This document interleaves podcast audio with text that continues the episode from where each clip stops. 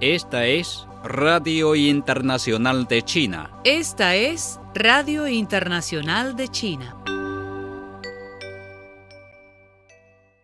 El consejero de Estado y ministro de Relaciones Exteriores de China, Wang Yi, participará en la reunión especial de ministros de Relaciones Exteriores ASEAN, Asociación de Naciones del Sudeste Asiático China, en celebración del trigésimo aniversario de las relaciones de diálogo y la sexta reunión de ministros de Relaciones Exteriores de la Cooperación Lanzhao-Mekong, en la ciudad de Chongqing, informó el domingo un portavoz.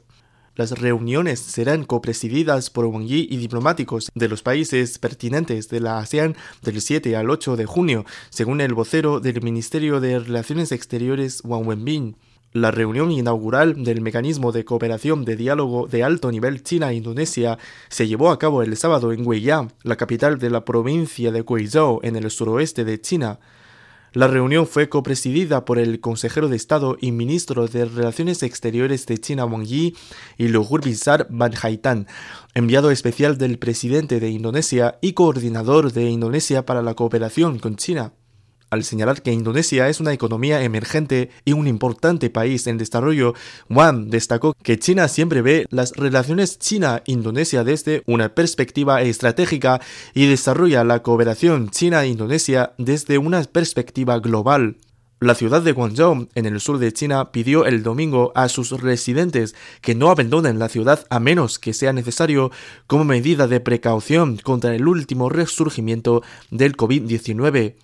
La Oficina Municipal de Control y la Prevención de COVID-19 también dijo que a partir del lunes al mediodía, quienes abandonen la ciudad deben proporcionar un resultado negativo de la prueba de ácido nucleico dentro de las 48 horas previas a la salida. La provincia china de Guangdong registró el sábado siete casos confirmados de transmisión local y tres asintomáticos de contagio local, informó el domingo la Comisión Provincial de Salud. Todos los casos confirmados y asintomáticos se reportaron en la capital provincial Guangzhou, indicó la entidad.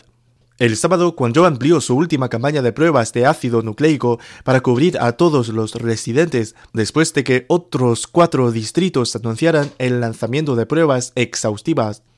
Un total de 10,78 millones de estudiantes chinos se presentarán al examen anual de ingreso a la universidad del país a partir del lunes. El Ministerio de Educación pidió a las autoridades locales que ofrezcan comodidad a los examinados, en particular a aquellos que tienen discapacidades, y que se preparen para posibles emergencias, incluidos los fenómenos meteorológicos extremos y los desastres naturales. Se les recordó a los estudiantes que respeten las reglas del examen y sigan las regulaciones de contención de la COVID-19 mientras realizan el examen.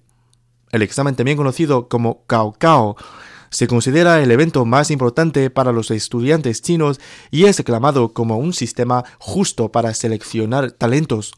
Perú inició pasadas las 7 horas locales de este domingo la apertura de los más de 12.000 centros de votación que fueron habilitados para una segunda vuelta presidencial. En esta jornada comicial, 25 millones 287.954 peruanos pueden elegir entre los candidatos Keiko Fujimori y Pedro Castillo para nuevo presidente de la nación andina para el periodo 2021 a 2026. Este proceso se desarrolla en medio de la pandemia del nuevo coronavirus COVID-19 que ha dejado casi 2 millones de infectados y más de 186.000 muertes en esta nación sudamericana. En este contexto, la Oficina Nacional de Procesos Electorales OMPE dispuso una serie de medidas de bioseguridad que deben ser cumplidas por votantes, miembros de mesa, personeros políticos y observadores electorales. Para este balotaje, previsto desde las 7 hasta las 19 horas locales, ha sido desplegado un operativo de seguridad con 106.000 elementos de la policía y 61.000 agentes de las Fuerzas Armadas. En esta segunda vuelta electoral, los millones de peruanos están convocados a votar entre los candidatos Fujimori y Castillo,